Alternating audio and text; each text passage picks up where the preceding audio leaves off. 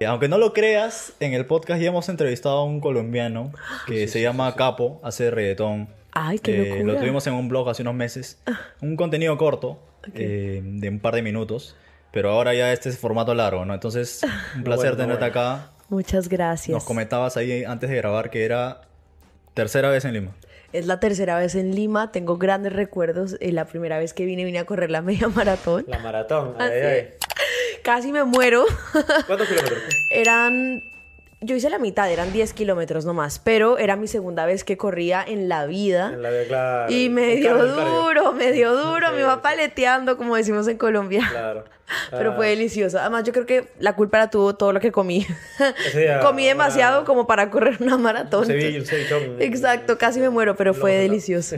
¿Y la segunda vez? La segunda vez vine a un evento en unos centros comerciales como directora. Ah. Muy pocas personas saben que yo en mi adolescencia, cuando salí, me gradué del colegio, dije, quiero ser directora de cine. y Directora estudié de cine. dirección de cine solo dos semestres.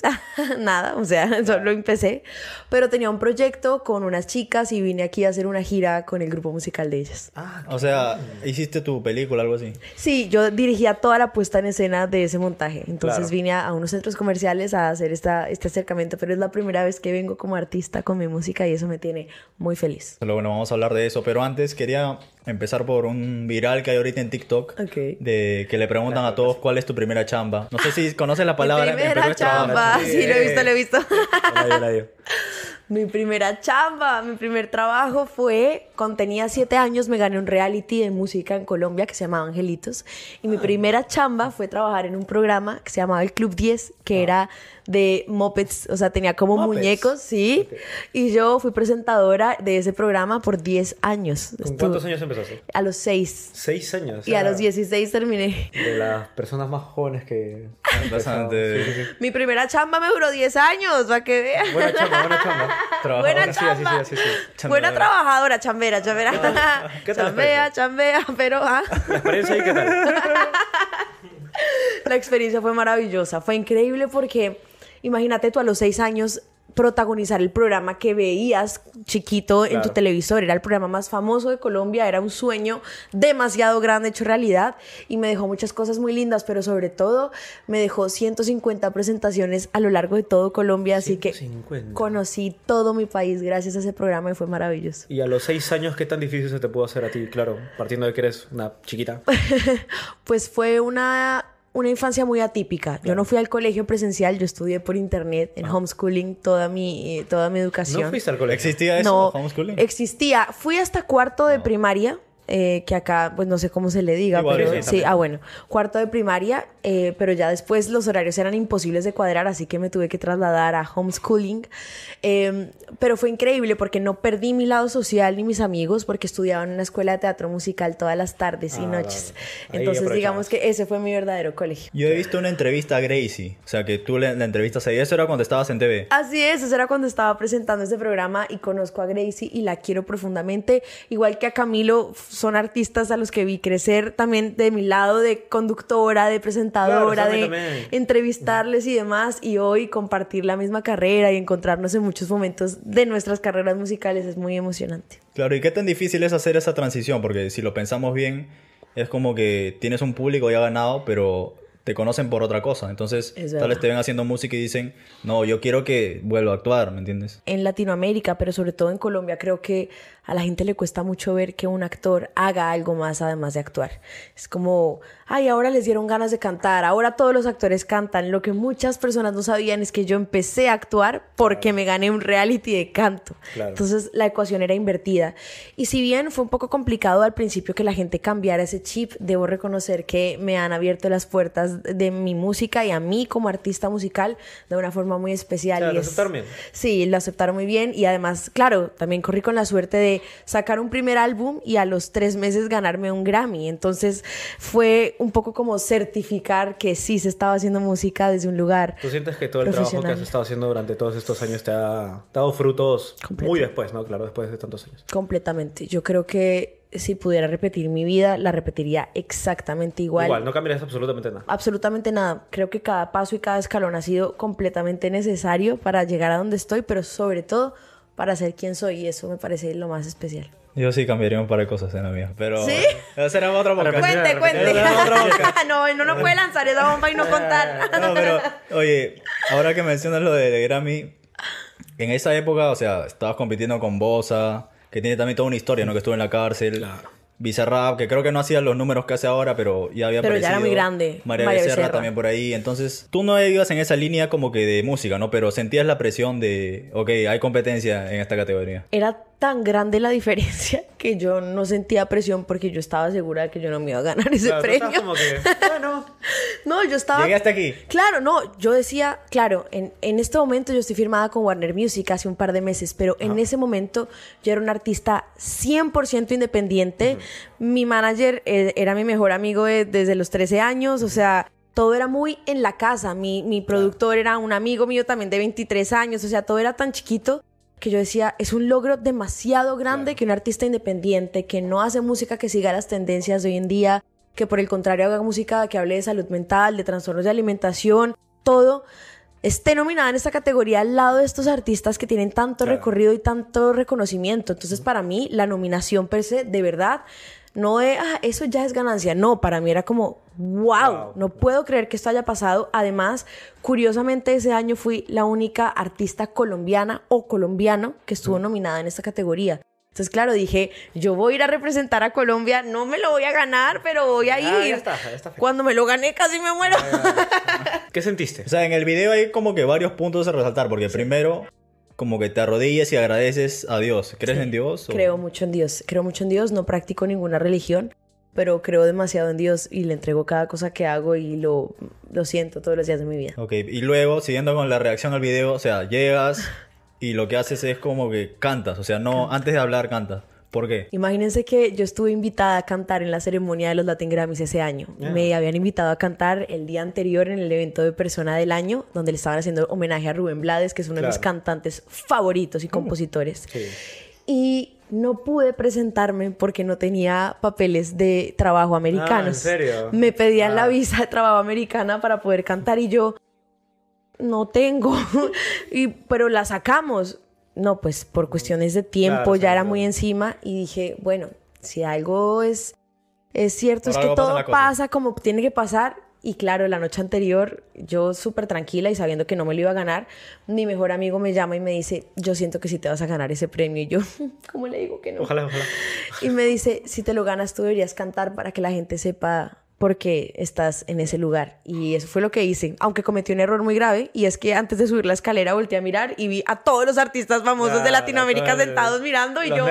¿cómo voy a hacer para cantar delante de esta gente? Pero bueno, creo que el- las ganas y el orgullo que sentía de lo que estaba pasando fueron más poderosas. ¿Cuál es la historia del tema que cantas ahí? Esa es una historia muy especial. Esta canción que yo canté se llama Joaquín, que hace parte de mi primer álbum llamado Juliana. Y es una canción que compuse inspirada en la historia real de un pescador de las islas de mi país, San Andrés y Providencia, que un día salió a trabajar y nunca más regresó. Y esta historia a mí me, de verdad lo digo siempre, me taladró el corazón porque además me la contó su esposa. Ah. Y me dijo, mi esposo se llamaba Joaquín, era pescador, un día salió y nunca más volvió.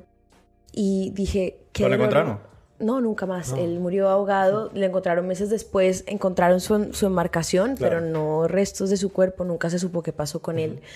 Y yo decía, qué difícil debe ser perder al amor de la vida de uno. Claro. Y dije, me gustaría rendirle homenaje a esta historia haciendo una canción. Compuse la canción, la saqué en el primer álbum y claro, cuando subo y digo, ¿qué canción voy a cantar en este momento? Dije, es esta, es la que habla de mi país, es la que le rinde homenaje a las historias. Yo como soy actriz y toda la vida he sido actriz, siempre he tenido en mi corazón las ganas de meterme en los zapatos de alguien más y Claro. contar sus historias, como lo hacemos los actores en nuestra profesión.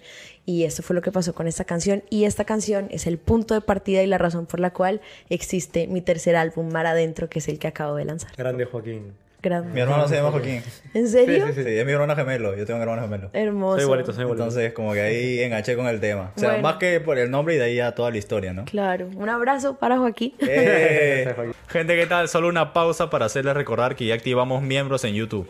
Para el pasaje, pe, gente, estamos misios. Como que todo está conectado en tu música, ¿no? Porque sacaste esto, ganas de Grammy y dices, ok, ¿cuál es el siguiente paso?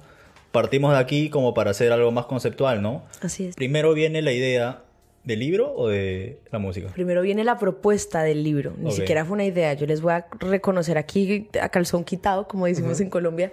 Jamás en la vida me imaginé que yo iba a escribir un libro. No estaba dentro de mis planes. Yo, como les conté, estudié dos semestres de dirección de cine Claro. y me encantaba escribir guiones, pero más como un hobby.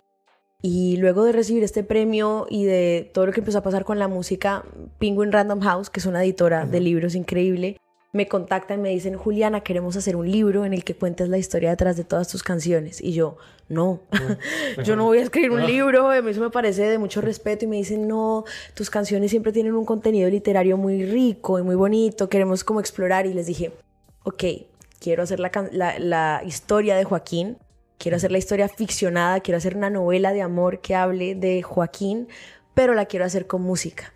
Porque si es un libro de una no autora, que sea un libro de una no autora para no lectores. Y la gente que no está acostumbrada a leer logra sumergirse de una forma más fácil en su imaginación gracias a la música. Claro. Así que dije, ok, acepto, pero si hacemos las dos cosas y por eso existe Mar Adentro. Es un proyecto que es un álbum que ya está fuera y que ya pueden escuchar, pero que en febrero van a conocer también como un libro, una historia donde las canciones son la banda sonora de esta película de amor. ¿Tú cuando escribiste crees que a priori se te iban a tirar encima a todos los escritores en general? Sí, sí, claro. Cuando ya, o sea, una cosa es hacer música que llevo haciéndola toda la vida y me llevo preparando y formando, pero cuando me dicen escribir un libro dije, qué miedo. Y debo reconocer que las primeras dos semanas que me senté, yo decía, se me va a venir el mundo abajo, me parece muy irresponsable, irrespetuoso, y luego dije, no, para nada.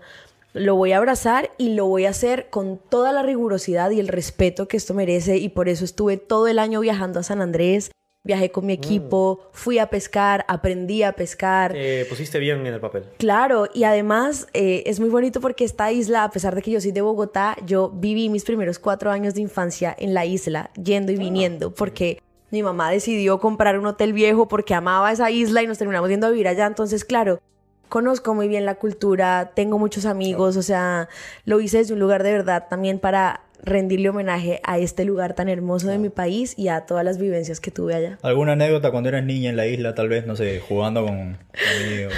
Tengo una muy particular. O sea, yo no Muy conozco particular. a la primera persona que le haya pasado eso. Mi sueño chiquita era ser bióloga marina. ¿Por qué? Porque yo vivía al lado de, una... chiquita, ¿Qué quieres ser? Bióloga marina. Sí, Yo le digo eso a mi padre y me dice, hijo, ¿qué te pasa? No, tengo un video de una entrevista en televisión donde me dicen, ¿y quieres seguir siendo actriz? Y yo, no, quiero ser bióloga marina. Bióloga marina. Y me dicen, ¿por qué? Y yo, porque quiero un trabajo que me dé más dinero.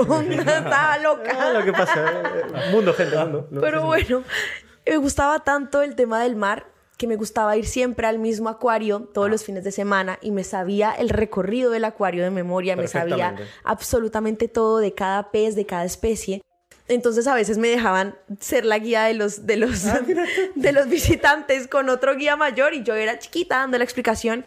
Me dijeron, te vamos a mostrar cómo alimentamos a los tiburones como premio. Y Tiburones. yo, de una tiburones gato, que son los que son como cafecitos y carrasposos. Y Así yo, sí, así sí. Bueno, de una, me subo yo, entonces nos estaban explicando a mí, a otras cuatro personas, y el señor le oprimió un poco eh, el, el pico, ¿cómo se dice?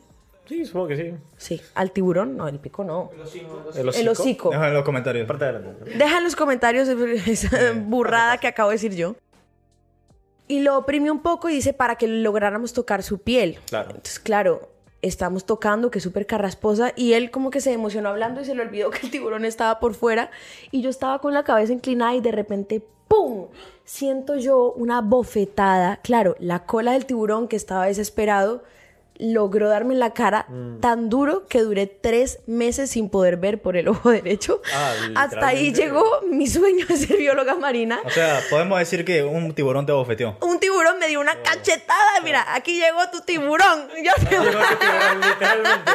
y yo tengo fotos de chiquita con un como con un aparato que parecía un colador, o sea, un parche y un colador. Super Entonces Saiyan, así, así, Saiyan. todas las fotos. Por fortuna no perdí el ojo, pero sí, Un esa es una anécdota. Exacto. Oye, que nos manden la foto para ponerla en el video. sí. Voy a buscarla, puede, voy a buscarla. puede. Sí, sí, sí, la encuentro, se las mando para que se mueran de la risa. En el disco Hay como que dos notitas que tengo acá. Una es que me parece que usan idioma nativo de allá de Colombia. Así es. ¿Qué idioma es? Esta lengua se llama criol y es una mixtura, sí, entre el inglés de Inglaterra y de las colonias de esa época y un tipo de africano.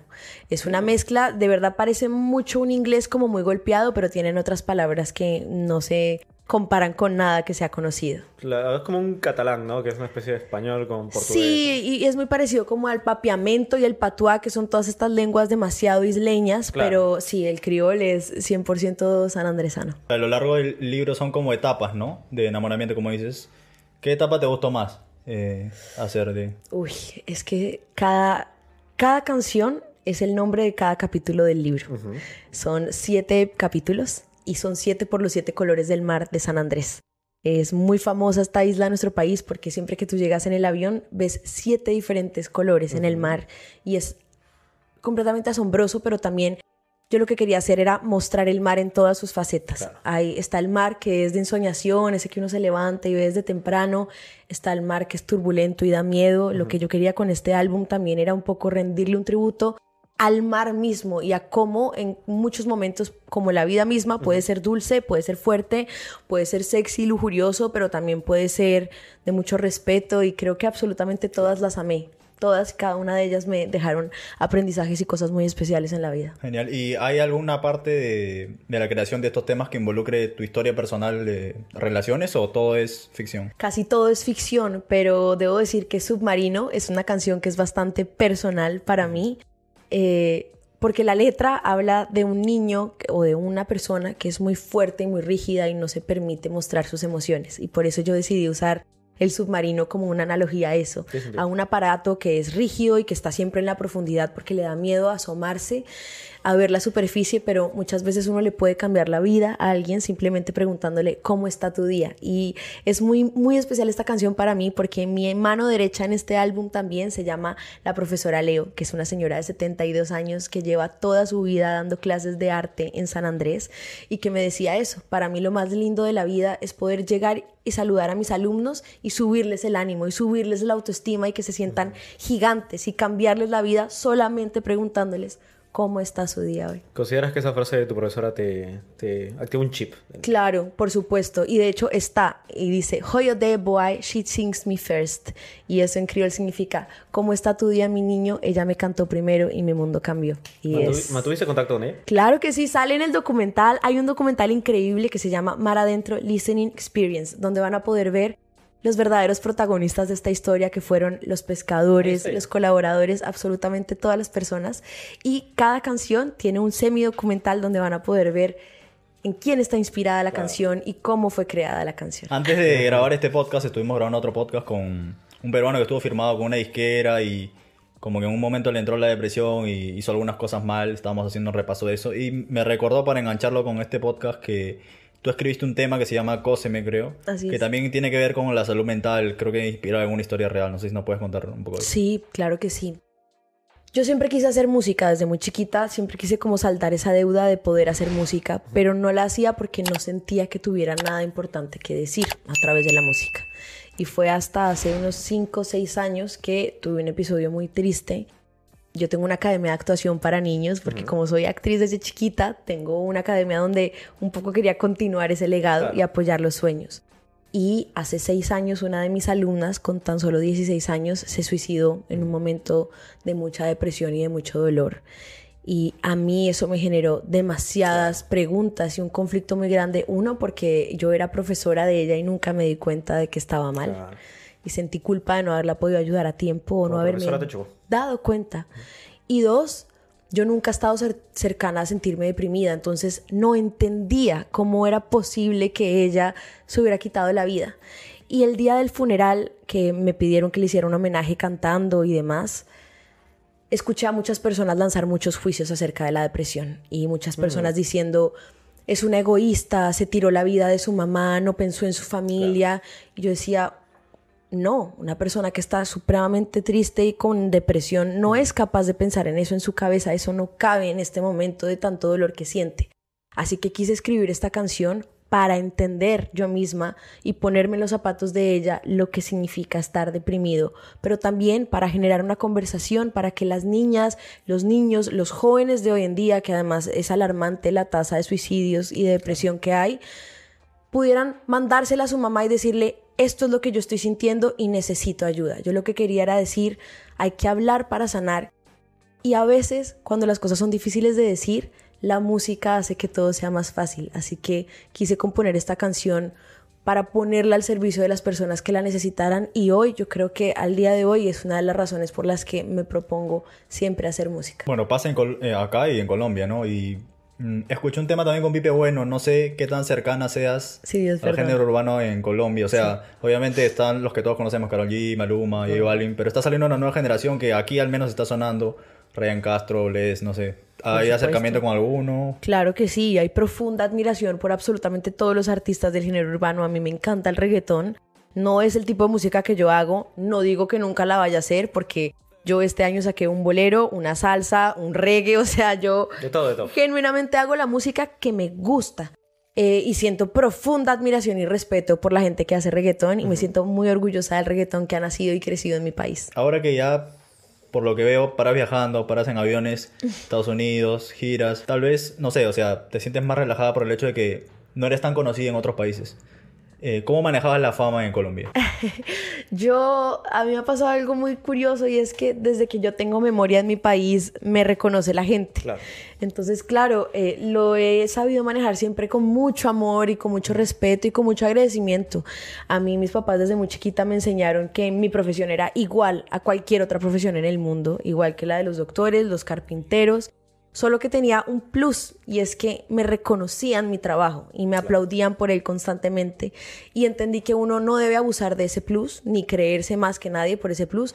Y dos, que uno sí tiene que sacar el tiempo para agradecerle a las personas que se toman el tiempo de agradecerte tu trabajo y lo he tomado con mucho amor y yo la verdad no me incomodo para nada, me siento supremamente feliz cuando la gente se acerca con amor, siempre y cuando sea un acercamiento respetuoso, ¿no? Eh, pero la verdad lo manejo con mucho amor, siempre, me emociona demasiado. O sea, ahorita tú puedes decir que puedes salir por la calle tranquilamente o igual está un poquito difícil. En Colombia, en Colombia. En Colombia es diferente la historia, sí, sí, sí. Aquí sí, estoy de fiesta. sí, sí. Pero ya que necesitas seguridad, sí. No, depende de los espacios y depende de, las, de las circunstancias, pero no, tampoco es como que no pueda salir a la calle, no, obviamente eh, me ha tocado irme de lugares porque se sale de control y ah, ha pasado, eventualmente ha pasado, nos pasó en un concierto hace poco y que compramos boletas en el tercer piso del Movistar Arena y casi no pudimos ver el concierto con otra amiga artista ah, porque, claro, pero también ahí está el, la decisión. Era como, me pongo brava y me voy, o pues, ¿qué hago? Me lo disfruto y me lo parcho y ya está. O sea, pero que la gente quería fotos así. Sí, sí, ah, sí, fue muy, pero fue muy bonito, fue muy, siempre desde un lugar muy respetuoso, la verdad. Ok, y hay un artista colombiano que sonó un tiempo, al menos cuando estaba en el colegio, creo, no sé se llama Manuel Medrano. Claro. Tienes un tema con él. Luego se apagó en Perú por un buen tiempo, pero ya creo que está que se reactiva. ¿Qué, ¿Qué, nos puedes contar de la experiencia de trabajar con él? Fue maravilloso trabajar con Manuel. Es un artista que yo admiro profundamente. Me encanta la música y también lo que ha hecho por los artistas indies en Latinoamérica. Creo que fue en un momento en el que casi no había escena de pop. Él levantó la mano y dijo: Se puede hacer música así. Y fue increíble. Es una persona divertidísima. Me reí a cántaros con Manuel y además fue un sueño gigante para los dos, era la primera vez que los dos cada uno por su lado y juntos hacía el soundtrack para una serie de Netflix. Y además la canción es bastante hermosa y fue como cumplir un sueño también de uno musicalizar una serie del nivel que es esta serie y dos volver a los 70s, escuchar música de los Bee Gees, de Camilo Sesto, como llenarnos de influencias para hacer esta canción fue lo máximo. Eh, tenía que hacer otra pregunta, pero no puedo evitar mencionar que... ¿Qué tienes aquí? la pregunta, la pregunta. Es una flor. Una, flor. Yo eh, tengo la particular maña o manía o gusto de decorarme la nariz porque este año saqué una canción llamada Narices Frías y a mí me encantan los maquillajes un poco raros. Narices Frías es una salsa, que es una salsa como experimental, y decidí hacerme un maquillaje con la nariz de color dorado. Resultó que a la semana tuve un primer concierto y como 15 personas se fueron con el mismo maquillaje en la nariz.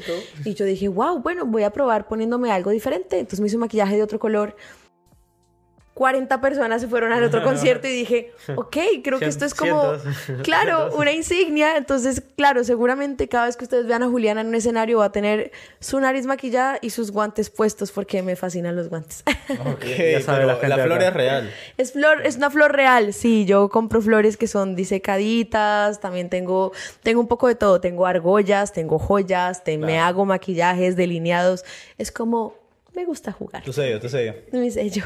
Oye, ¿y qué viene para ti ahora? O sea, estás moviendo un disco, obviamente, tal vez uno que otro show, no lo sé, o colaboraciones por ahí. Sí, viene, bueno, viene este libro también para que la gente pueda cerrar la experiencia del álbum y estas siete canciones que son preciosas. Viene mi primer concierto en México que voy a estar haciendo el 7 de diciembre y cerrando el año con mi primer concierto fuera de Colombia, que eso es gigante para cualquier bien. artista y que cruzo los dedos para que pronto sea aquí en Perú y para poder cantar con todas las personas hermosas que me siguen de este país lindísimo, que han viajado algunos hasta Colombia a los Oigan. shows. Entonces ya llegó el momento de, viana- de viajar nosotros aquí y poderlos hacer. Y viene un nuevo álbum en el que ya estamos trabajando con colaboraciones bastante interesantes y yo creo que inesperadas. Así que estoy bastante hype, feliz. ¿Hay fecha? ¿Hay fecha todavía? No hay fecha aún, no hay fecha aún, pero será la primera entrega de las canciones en el primer semestre del 2024. Ok, y para ya terminar el podcast, quería hacer como que un jueguito de que nos enseñes unas tres palabras colombianas, así, a nosotros, a los seguidores. Ah, pero O sea, por que- supuesto. Que creas que no sepamos, ¿no? De preferencia.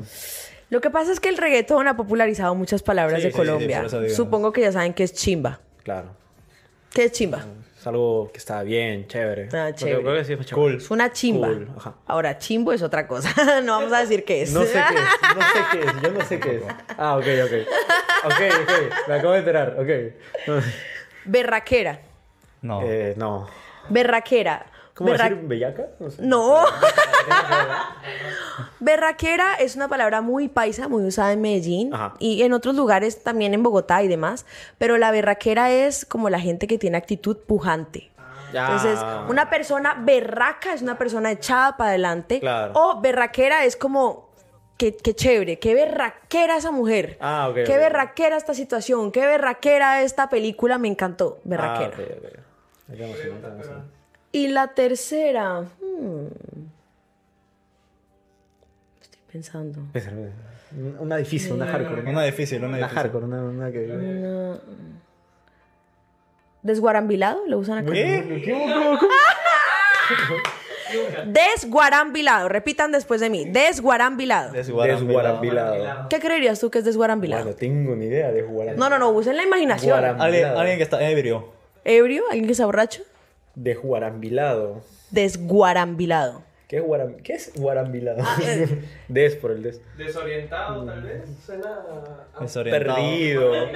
Groggy. Desguarambilado es una persona que está muy mal arreglada y que además Ah, está como... desguarambilado es como si yo llego a la entrevista así todo corrido y todo es como que est- llego todo desguarambilado. Eso es muy colombiano. Guachafo, Desguarambilado. guachafo. Guachafo se diría aquí. Acá se guachafo. Guachafo. Ok, bueno, para cerrar yo te voy a hacer lo mismo, pero de vuelta. Ay, Dios mío. Palabras. Acá, en. Perú hay algo que hacemos mucho que es que mezclamos la comida con, con, con la jerga. Sí, sí, sí. Con las palabras. O sea que, por ejemplo, una comida Por- típica se llamaría chimba.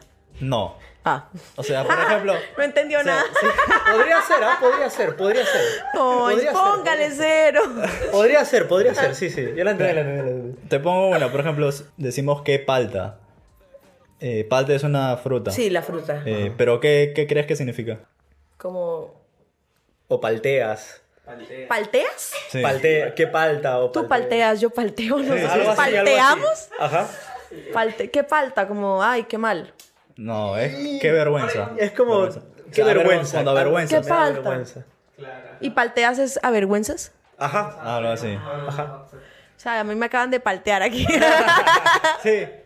Claro, me dice, tú me dices, Fernando, palteas. Eh, Ya, ya fui. Ah, perdí, palteas, perdí, sí. bueno. Doy vergüenza, doy vergüenza. Ajá. bueno, nosotros en Colombia decimos algo parecido con una fruta y es dar papaya.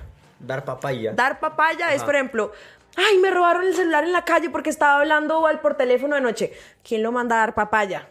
Dar papaya es como Descuidado. des- dejársela fácil al ladrón, por ejemplo. Claro, Entonces, claro, dar papaya es, o, uy, mi novia me pilló poniendo los cachos. ¿Quién lo manda a dar Claro, papaya? claro. Entonces podría ser parecido. Ok, bueno, nada, invita a los seguidores de Métrica Latina a escuchar tu álbum, que ahora es lo que estamos viendo, ¿no? Pues sí, antes muchas gracias a ustedes dos No, por el no, espacio, sí. por la conversación y a toda la gente preciosa que me está oyendo de Perú y de todos lados. Yo soy Juliana, una colombiana a la que le encanta hacer música y que les entrega este álbum llamado Mar Adentro con siete canciones y una historia preciosa detrás. Así que si les gusta la música que conecta con las historias y con el corazón, vayan a escucharla y vayan a ver el Listening Experience en mi canal de YouTube que ya está disponible. Les mando un beso gigante.